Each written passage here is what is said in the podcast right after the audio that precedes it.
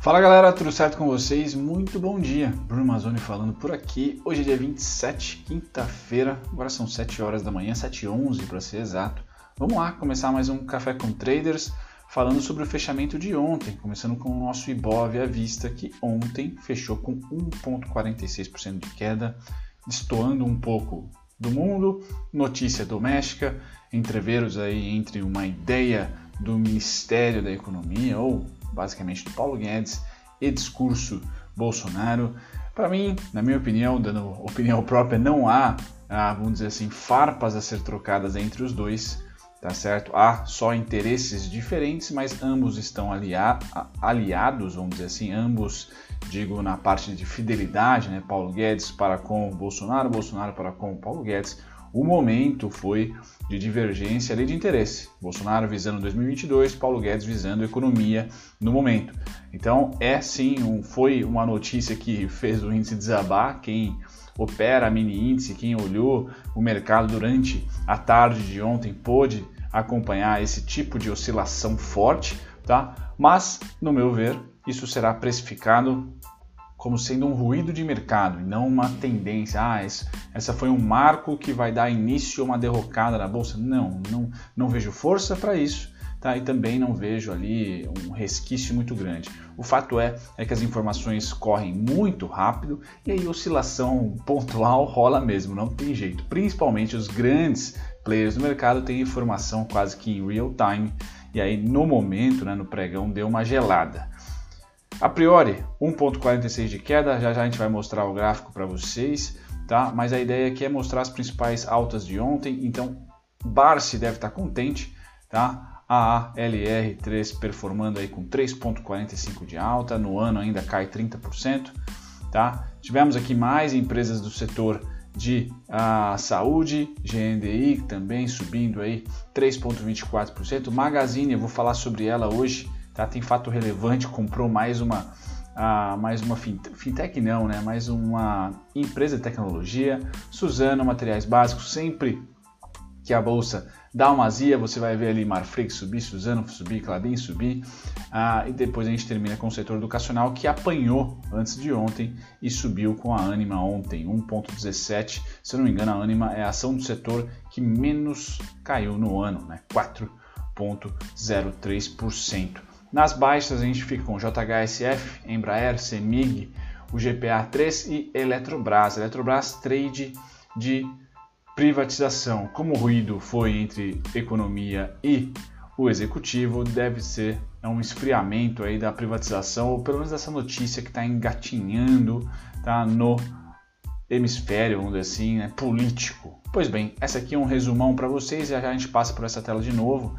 Ah, vamos lá falar sobre o fechamento gringo de ontem. Então, S&P e Dow Jones fecharam positivos, tá? Por isso que eu falei que nós destoamos um pouco ah, do mercado lá fora. Então, S&P subiu 1,02%, Dow Jones subiu 0,30%. Hoje, dá a DAX tradando Hoje, dia 27, já tradando a 0,37 de queda. Mesma coisa para Reino Unido, 0,23. Então, Europa caindo, retraindo um pouquinho. Japão fechou em queda de 0,35 e Hong Kong 0,83. Não deve ser um dia muito contente, porque hoje eu já trago aqui para vocês os mercados futuros ao lado. Tá? Então, Estados Unidos trade somente com S&P acima, tá? 1,09%, enquanto Nasdaq e Dow Jones estão neutros barra queda, Japão e Alemanha queda. Hoje não é um dia, mais um dia, galera. Postergando agosto, parece que tem 60 dias no mês de agosto, tá? Me parece que o ano de 2020 é uma década e uh, o mês de agosto talvez ali seja alguns anos, tá? Uh, equivala com os anos. Então, muita lateralização, não tem força para cair, tão pouco para subir. Tá? Notícias no Brasil que também uh, giram ali o mundo político, então não é só economia, tá? e aí a gente cai um pouquinho mais do que o mundo.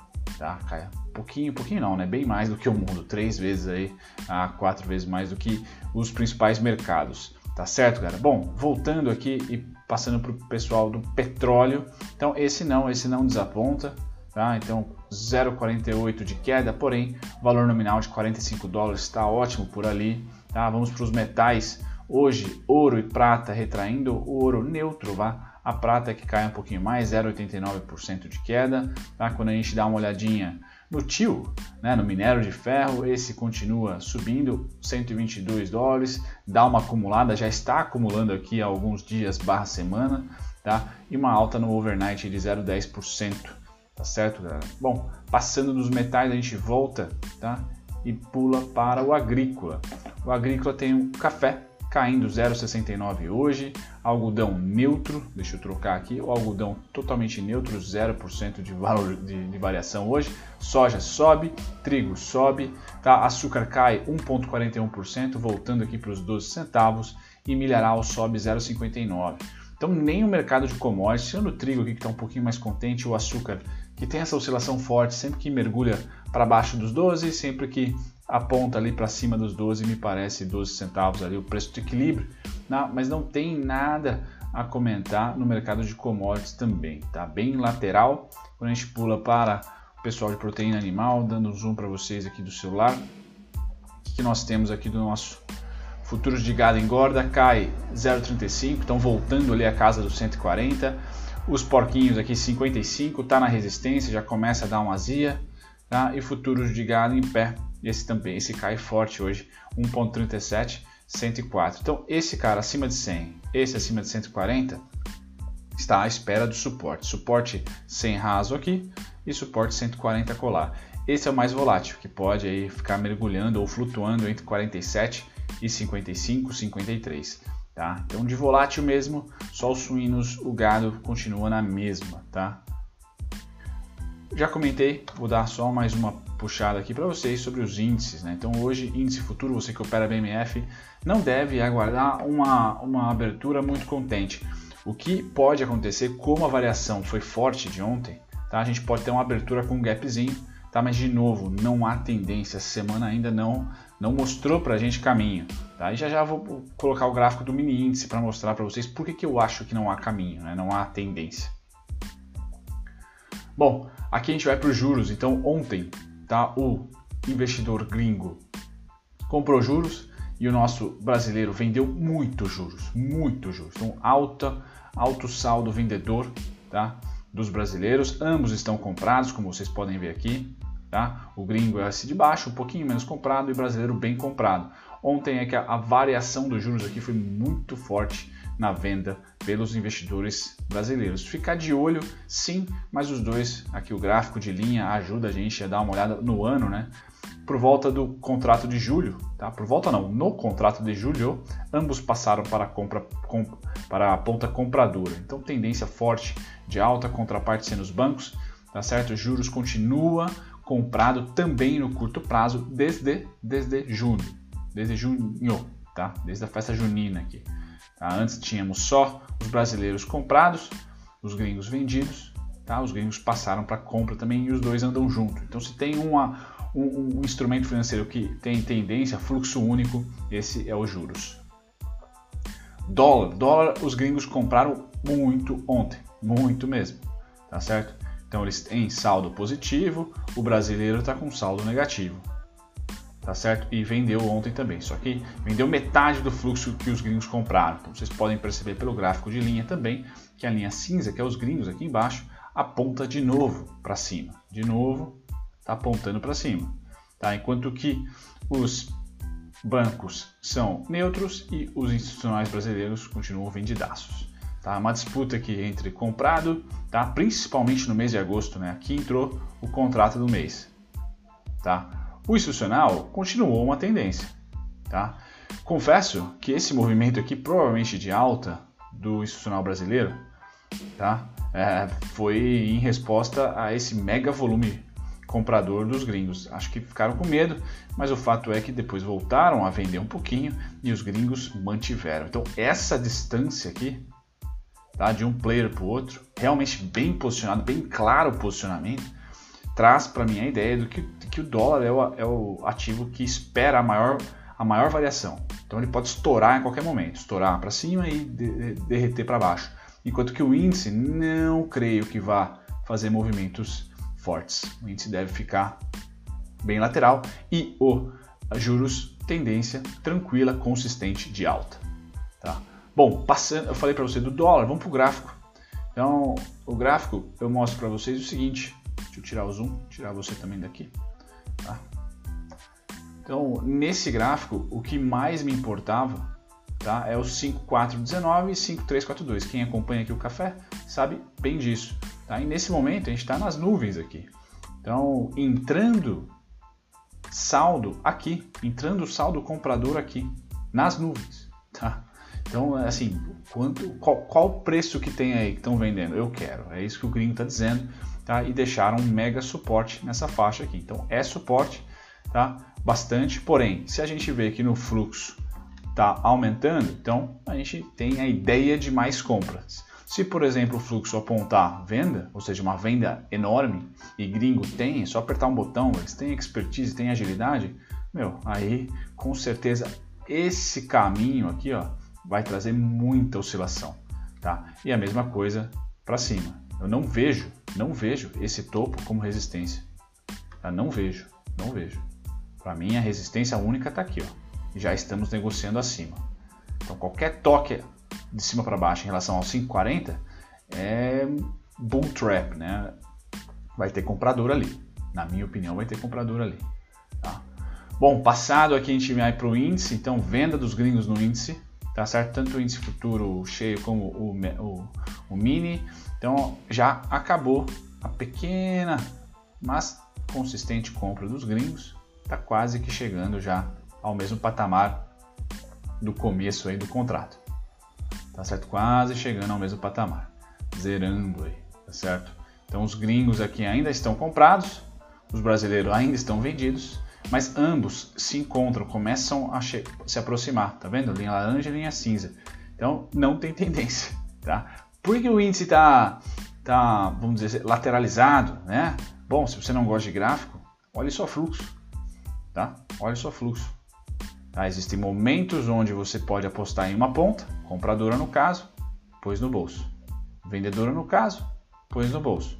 Aqui é uma escolha, vou com os nacionais ou vou com os gringos? Mesma coisa aqui de novo, pum, pum. Mesma coisa aqui, pum, pum. A partir de, deixa eu ver que data é essa. A partir aqui do dia 22 de junho, tá? Não há, não há tendência. Então, IFR e não médias. Suporte e resistência. E aqui eu trago para vocês a fraqueza explicada por comportamento. E aí o candle é muito bom né, para explicar comportamento. Deixa eu tirar o volume. Aí, ó. Então todo rompimento que nós tivemos, vamos pegar primeiro o rompimento para cima, tá? Não foi acompanhado, tá? Veio de novo para baixo. Todo rompimento para baixo, uma, não teve um fechamento claro, né? somente as caudas aqui, mas o corpo não conseguiu fechar e de novo não foi acompanhado. Rompimento, de novo, não foi acompanhado. Rompimento, rompimento que não foi, né? Mas não há movimento de acompanhamento. Muito pelo contrário, se você é um cara igual eu, assim, que opera é, simetria, oferta e demanda, é só pegar aí, ó. Pum, fundo. Pega uma outra demanda que você goste aí, ó, essa daqui, ó. Quase fundo. Pegue ah, essa aqui. Pum, fundo não sai do lugar. Então, o rompimento, primeiro, precisa ter uma gordurinha a mais. Tá? O rompimento aqui precisa ter uma gordurinha a mais. Vamos supor que rompa aqui para baixo. Precisa ter uma gordurinha, precisa fechar abaixo. E aí o reteste tá? precisa ter pressão. Tá? Precisa ter pressão. Nesse caso aqui, em nenhum momento que rompeu, tá? o reteste do rompimento teve pressão. Em nenhum momento, nenhum momento. Você pode dizer nesse dia aqui, ó, foi o melhor. Né? Tivemos um, um, candle vendedor bem na região de resistência, de, uh, de, suporte que virou resistência, só que no dia seguinte, tá? além de noticiário político, no dia seguinte foi um dia com gap de venda e total compra. Total compra. Então não, não tem sinal de continuação de movimento. Não há sinal de continuação de movimento para mim. Tá bom? Beleza? Passado aqui para os nossos aqui o dólar futuro trouxe para vocês, tá? Ah, o principal fechamento, tá? os principais ativos de ontem, então só vou dar aquela baixadinha rápida para vocês aqui, certo? Para vocês darem um pause e olharem as oscilações. Bacana. Agora notícias, então o programa Casa Verde e Amarela beneficia construtoras. A gente já conhece isso, né? O governo federal, peço perdão, barulho ao fundo aí, um avião apresentou aí seu novo programa habitacional chamado Casa Verde e Amarela. Ele vem, na verdade, só trocar de capa, né, em relação à Minha Casa Minha Vida. Nada de novo no front, continua a mesma. Vão fazer isso provavelmente com a, com a Bolsa, Fami é, Bolsa Família, né? Então, é, enfim, é, nada de novo aqui. Acho que o mercado não vai nem precificar para cima ou para baixo. A ideia é simplesmente saber que o governo está pelo menos sinalizando uma política de subsídio, uma política de ah, investimentos, de tentar ali impulsionar tá, o setor imobiliário, tá? principalmente grandes obras aí. Tá? Então o governo, o pacote do governo aumenta a parcela da população capacitada a investir em um imóvel próprio. Bacana, Passado daqui, Qualicorp, saindo das notícias ruins e indo para uma boa, né? Qualicorp apresenta lucro acima do esperado no segundo T de 2020. Ótimo, né? Qualicorp, empresa líder no setor de saúde no Brasil, apresentou nesta terça-feira, após o fechamento do mercado, seus resultados. Tá? Os principais destaques foram o crescimento de 3% no volume comercializado de planos de saúde no segmento de afinidades refletindo o impacto da nova estratégia de atuação da companhia. A redução da taxa de clientes cancelados com queda de quase 9%. Esses números podem ser magros para vocês, mas primeiro, ela já é líder e segundo, estamos em 2020. Tá? O único lado negativo foi o crescimento do endividamento. A dívida líquida aumentou para 594 milhões. Tá? Só que quando você olha no, no, na, na, na, alavancagem geral, né, apesar disso, a alavancagem permanece controlada. A dívida líquida sobre EBITDA está 0,7, não chega nem a 1. Então a empresa está redondinha com caixa. Tá? Bom, agora eu passo para vocês um pouco sobre a Taurus, que teve fato relevante do BTG comprando aí uma boa participação da Taurus, subindo aí, ou pelo menos atingindo, perdão, mais 5%. Você que está de olho na Taurus, ah, o que, que ela tem para mim de pontos mais importantes no resumão aqui do café? Suportão em 467 e 338, tá? O 338 já foi lindamente tocado aqui, pulamos para o 4,67 retraímos e rompemos. Não tocamos ainda o 467, não sei se vai tocar, tá? Essa região, como tocou aqui, por exemplo, fez um movimento que no meu modo de operar, maravilha, tá? Esse aqui rompeu e não fez o reteste ainda, então pode ser uma oportunidade aqui, 467, tá? E depois eu só tenho resistência e principal ponto da Taurus é 98, tá? Ali vai sinalizar tendência para mim. Se ele romper, testar de cima para baixo, fechar, testar de cima para baixo, para mim, ela começa tendência de alta. Antes disso, lateralização. Tá? Vocês podem ver pelas máximas aqui.